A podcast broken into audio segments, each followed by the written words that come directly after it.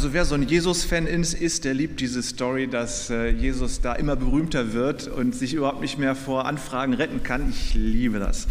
Wir hatten in der vergangenen Woche gehört, dass ähm, Jesus verkündet hat, die Herrschaft Gottes hat begonnen, kehrt um und glaubt diesem Evangelium. Evangelium hieß damals eben, es ist ein neuer Herrscher und der ist jetzt der Chef im Ring. Das Wort Evangelium war für damalige Ohren eben von gesellschaftlicher und politischer Wichtigkeit. Das war so wichtig, dass sogar die politischen Führer, auch Könige und so, äh, darauf reagiert haben, als es darum ging, dass Jesus nun verkündet, das Evangelium ist jetzt, Gott herrscht. Die Herrschaft Gottes fängt an. Das heißt, wenn Gott herrscht, herrscht niemand anders. Das gehört zu diesem Begriff Evangelium dazu dass da niemand anders, herrscht. Und die Juden damals zur Zeit Jesu in Israel warteten darauf, dass Gott sich endlich sichtbar in Jerusalem auf den Thron setzt und damit auch die Herrschaft der Römer beendet, äh, die ja das äh, Israel besetzt hielten. Das Evangelium vom Machtantritt Gottes hatte also politische Auswirkungen weil man damals eben gesellschaftliches, politisches Leben und religiöses, geistliches Leben nicht voneinander trennte. Damals war das eben nicht so, Trennung von Kirche und Staat und dein Glaube ist Privatangelegenheit, sondern das hatte alles was miteinander zu tun. Die Könige damals, beziehungsweise der König in Jerusalem, der war davon schon einigermaßen angegriffen. Das führte dazu, dass er Johannes den Täufer umbringen ließ um von diesem Thema so ein bisschen Ruhe zu haben.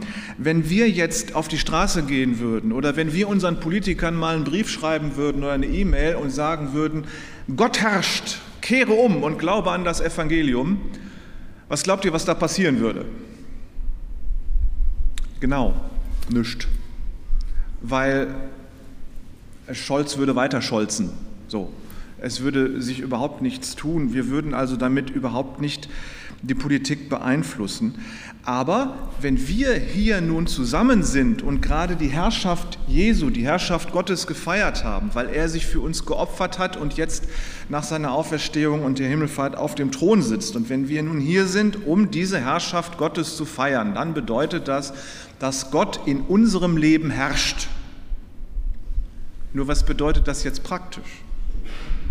Was bedeutet das für unsere Haushaltsführung? Was bedeutet das für die Art und Weise, wie wir einkaufen, Auto fahren, Kinder erziehen, arbeiten gehen oder arbeitslos sind? Sollte man sich mal fragen. Denn klar ist, Gott herrscht nicht nur hier heute Morgen sonntags, sondern wenn wir gleich vor die Tür gehen, ist es genau dasselbe. Was bedeutet die Herrschaft Gottes für die Auswahl unseres Fernsehprogramms und unserer Freizeitgestaltung? Würde man ja mal fragen dürfen. Wir sollten in dem Bewusstsein handeln und leben, dass Gott tatsächlich herrscht und dass das nicht nur eine Theorie ist, nicht nur irgendwie eine religiöse Spinnerei, sondern dass wir tatsächlich unter der Herrschaft Gottes leben. Dass wir als Christen, die das nun gesagt bekommen haben und das in der Bibel nachlesen können, uns das zumindest bewusst machen, wenn wir unseren Alltag leben, dass wir im Herrschaftsbereich Gottes sind. Es ist jedenfalls, also wir können auch mit diesem Begriff Evangelium, äh, ja gut, das kann man heute den Leuten kaum erklären, da muss man immer so viel erzählen, was das nun alles bedeutet. Aber wenn man nun den Menschen sagt, Gott herrscht, Jesus Christus ist der Regent über das, was hier passiert in dieser Welt. Äh, das ist ja schon mal noch eine Botschaft, die man sagen kann als christliche Gemeinde, als Christen. Aber dann ist natürlich die Frage, ja, sag mir doch mal deinen Gott. Und dann haben wir ein Problem. Wir haben halt nicht unser Göttchen in der Tasche und sagen, guck, hier ist er ja.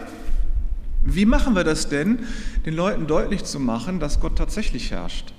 Ähm, auf welche Art und Weise können wir sagen, wenn sie fragen, beweise, dass Gott herrscht, äh, wie machen wir das? Jesus hat das verkündet, dass das Evangelium, also das Evangelium verkündet, dass Gott herrscht und hat dann angefangen, dementsprechend zu handeln. Liebe Gott und deinen Nächsten wie dich selbst. Darin hast du alle Gebote und Gesetze, die Gott irgendwie und die Propheten mal irgendwann gesagt haben, erfüllt. Das ist äh, im Grunde die Art und Weise, wie wir in die Welt gehen und das Evangelium verkünden, beziehungsweise dem Evangelium von der Herrschaft Gottes entsprechend leben. Jesus hat das gemacht, der ist dann gleich hingegangen und äh, hat äh, äh, den Jüngern gesagt, kommt mit. Wenn man das so liest, wie gerade, dann fragt man sich immer so, also jedenfalls geht es mir so, was? Die sitzen da gerade, vor allem Jakobus und Johannes, da ist ihr Vater noch mit dabei, ja, und Jesus sagt, kommt mit, und die stehen auf und gehen, und der Vater von Johannes so, äh, äh, was? Hier fertig machen, Arbeit und so. Nein, sie gehen einfach. Was muss Jesus für eine Ausstrahlung gehabt haben, dass die einfach hinterhergehen? Wenn er sagt, komm mit, die lassen einfach die Arbeit liegen, sie lassen ihre Familie hinter sich, sie packen keinen Koffer ähm, und sie fragen noch nicht mal, ja, wo gehst du denn hin? Sondern sie gehen einfach hinterher, egal wo Jesus hingeht. Sie wissen nicht, was passieren wird. Was muss Jesus für eine starke Type gewesen sein? Das finde ich schon sehr interessant. Jesus handelt entsprechend des Evangeliums, dass er sagt, Gott herrscht und er setzt das um und siehe da, die Fischer sind beeindruckt und gehen hinterher. Vielleicht haben sie ihn von der Synagoge her gekannt, da in Kapernaum kann ja sein, aber das erklärt noch lange nicht, warum sie Jesus so beeindruckend fanden, dass sie einfach hinterhergegangen sind. Dann beeindruckt Jesus, haben wir gerade gelesen, die Menschen durch sein Reden. Und das ist auch etwas, wo wir sagen können, ja, wir können auch in die Welt hineingehen und der Heilige Geist hat Jesus uns versprochen, ähm, der wird unsere Gedanken und unser Reden lenken, ähm, wenn wir dann auch noch einigermaßen sprachbegabt sind. Manche Leute sind ja eher still, die müssen da nicht quatschen, aber es gibt ja so Leute wie mich, die reden gern. Und dann zu sagen, ähm, ich bin unterwegs im Namen Jesu, das Evangelium von der Herrschaft Gottes zu verkünden und dem Heiligen Geist zu gestatten, jetzt sieh mal zu, dass die Botschaft richtig bei den Menschen rüberkommt. Das ist die Art und Weise, wie wir dem Evangelium von der Herrschaft Gottes entsprechend handeln. Die Menschen damals haben gemerkt, dass Jesus vollmächtig redet, so hat man das genannt. Vollmächtig, dass da was passierte dass er Dämonen wegschickte und austreiben konnte, dass er Menschen heilen konnte. Äh, das war eine ziemlich beeindruckende äh, Sache, dass Jesus, wenn er redet, dann redet er etwas, was wichtig und relevant und beeindruckend und bewegend ist und verändert. Und Leute, wir haben eine Botschaft, das Evangelium, haben eine Botschaft zu sagen, guck mal, da verändert sich Leben, wenn du diesem Jesus nachfolgst. Da ändert sich was. Und dann können wir wieder mit dem Doppelgebot der Liebe kommen und zu sagen, wir sind, wenn wir dem Evangelium entsprechend handeln wollen, auf dem Weg zueinander, um uns gegenseitig zu unterstützen. Bei Jesus hat das Ganze nochmal so einen Grad mehr.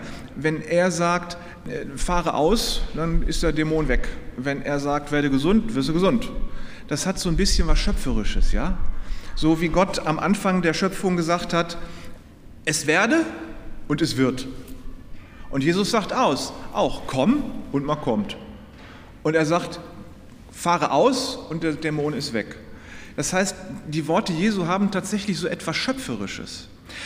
Jetzt könnt ihr euch so ein bisschen vorstellen, dass wir als Menschen, die von Gott geschaffen sind und wenn wir dann auch noch Jesus Christus nachfolgen, durchaus auch so schöpferische Worte sprechen können. Genauso wie wir zerstörerische Worte sprechen können. Wenn ihr jemandem sagt, ich hab dich lieb, das kann etwas Positives bewirken. Wenn ihr jemandem sagt, ich hasse dich, dann merkt ihr, wie das etwas zerstört. Das heißt, die Worte, die wir sprechen, und wenn wir die Worte dann auch noch als Christen sprechen, die vom Heiligen Geist getrieben unterwegs sind, dann werden die Worte, die wir sagen, Gutes bewirken. Dann können wir so ein bisschen an der Schöpferkraft, an den Schöpferwirken Gottes Anteil haben, wenn wir uns im Namen des Evangeliums, mit dem Evangelium im Namen Jesu unterwegs sind, um Menschen etwas Gutes zu sagen. Wenn wir also gefragt werden, beweise, dass Gott herrscht, dann können wir sagen, die Worte Jesu haben Kraft. Guck doch. So, und wenn wir den Menschen die Worte Jesu sagen, letztens ich, äh, bin ich über die Trasse gelaufen und da dachte ich hinterher, oh, das, wenn die Leute mich beobachtet haben, haben die gedacht, da läuft so ein Bekloppter rum. Ich hatte den Kopfhörer auf und äh, habe mir in der Bibel-App, die ich da auf dem Handy habe, habe ich mir nach Hoffnung für alle das Lukas-Evangelium angehört. Das wurde vorgelesen. Und da ist mir das erste Mal aufgefallen, dass eine Heilungsgeschichte nach der anderen kommt.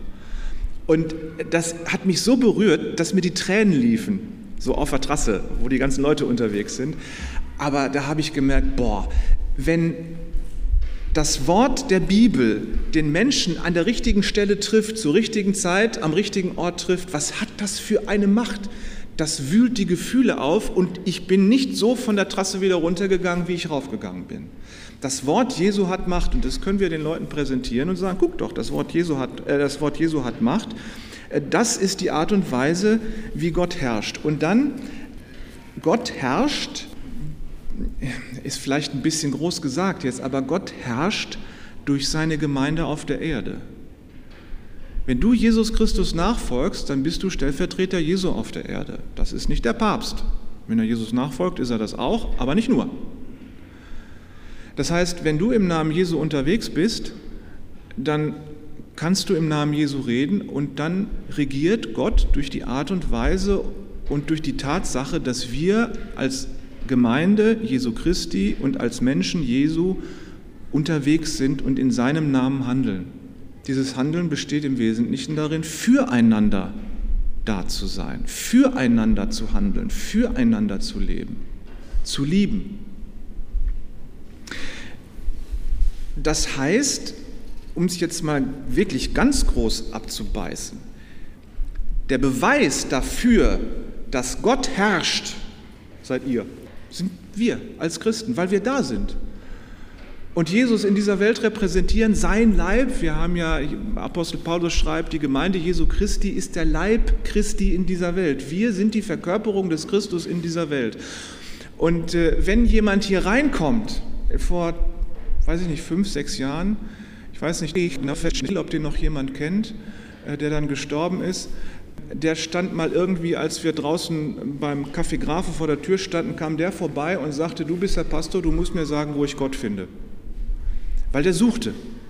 Und dann habe ich ihm gesagt, du findest Jesus in der Gemeinschaft der Gemeinde. Ja, sagt er, dann gucke ich mal.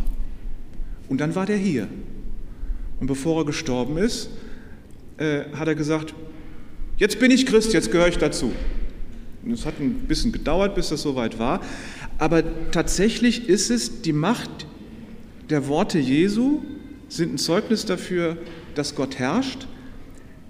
Wenn wir die Worte Jesu sagen im Auftrag und mit Hilfe des Heiligen Geistes, dann sind die Worte, die wir sagen, ein Beweis dafür, dass Gott herrscht und die Tatsache, dass wir da sind und Jesus und seine Liebe in dieser Welt repräsentieren dürfen können. Es ist der Beweis für die Herrschaft Gottes in dieser Welt. Es gibt ja auch noch so einige andere Anzeichen, die jetzt mit uns überhaupt nichts zu tun haben. Zum Beispiel, dass ähm, Jesus Menschen heilt. Haben wir gerade so eine Heilungsgeschichte erzählt. Wunderbar, dass es die ganzen Medikamente gibt, die ja nebenbei auch noch Nebenwirkungen haben und alles Mögliche, die ja nebenbei auch noch alles kaputt machen können. Und trotzdem handelt Gott, weil Menschen beten dann kommen Menschen zum Glauben, ohne dass ihnen jemand was gesagt hat. Äh, ich mache ja mit ähm, dem Jörg aus Leer, äh, diesem äh, kleinen freundlichen Pfingstler, diesen Podcast Liebeland, haben vielleicht einige von euch schon so gehört. Er schreibt die Texte, ich spreche die dann ein. Und der ist zum Glauben gekommen auf eine etwas eigenartige Weise. Der war nämlich irgendwie so mit irgendwelchen sehr komischen Philosophen unterwegs, so. Und da war wohl irgendein Schriftsteller, der völlig abgefahren ist, aber der zitierte ständig die Bibel. Und dann hat der Jörg gesagt, äh, jetzt muss ich mal die Bibel irgendwie im Original lesen, weil das nervt mich, dass der da ständig die Bibel zitiert. Und dann hat er sich eine Bibel besorgt und hat da drin gelesen und es hat nicht lange gedauert, da hat er angefangen, Jesus zu glauben. Er hat aber gesagt, wenn mir das jemand erzählt hätte, da hätte ich gesagt, komm, geh mir mit dem Glauben weg, davon will ich nichts zu tun haben. Aber so hintenrum und dann direkt durch das Wort Gottes äh, durch die Bibel ist er zum Glauben gekommen. Und wenn ihr die Podcasts hört, die Texte, die er schreibt, ich habe ihm gesagt, du hast Jesus-Tourette. Weil der redet ständig über Jesus und ich liebe das. Wunderbar. Wir können, genauso wie die Jünger damals, nicht verhindern, dass Jesus handelt. Wir können nicht verhindern, dass Jesus herrscht, dass Gott herrscht. Aber wir können dabei sein. Wir können es auch nicht befördern, das tut er sowieso, ob wir dabei sind oder nicht. Aber, ihr Lieben, wir können genauso wie die Jünger damals einfach Jesus hinterhergehen und dabei sein und erleben, wie Gott herrscht. Und dazu machen wir uns gemeinsam auf den Weg. Und dass wir heute Morgen diesen Gottesdienst haben, der so etwas anders abgelaufen ist und so ganz voll war, das ist ein Zeugnis der Herrschaft Gottes in unserem Leben. Amen.